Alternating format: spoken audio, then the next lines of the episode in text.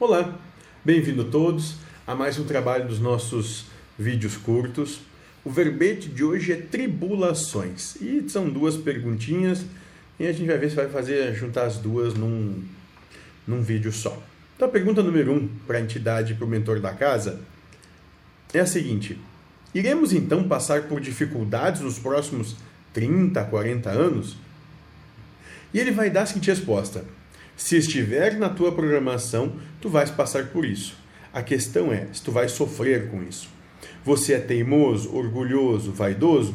Então, enquanto for assim, vai sofrer. Sofrer. Quando se dobrar ao Pai, não precisa mais sofrer. Né?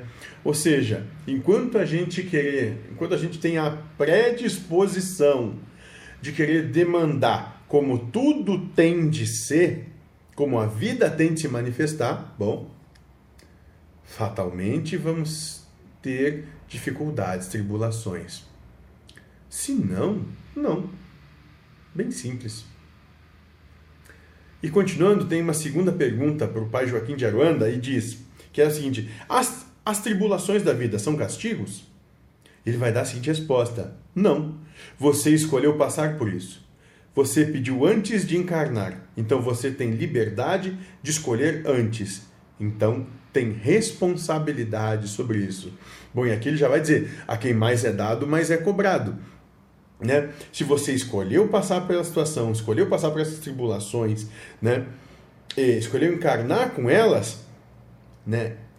De maneira livre, livremente optou por isso, e nisso consiste o seu livre-arbítrio, né?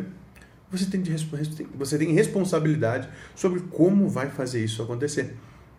Por isso, do advento das questões de culpa que vem. E acontecem muitas questões da culpa depois disso. Né?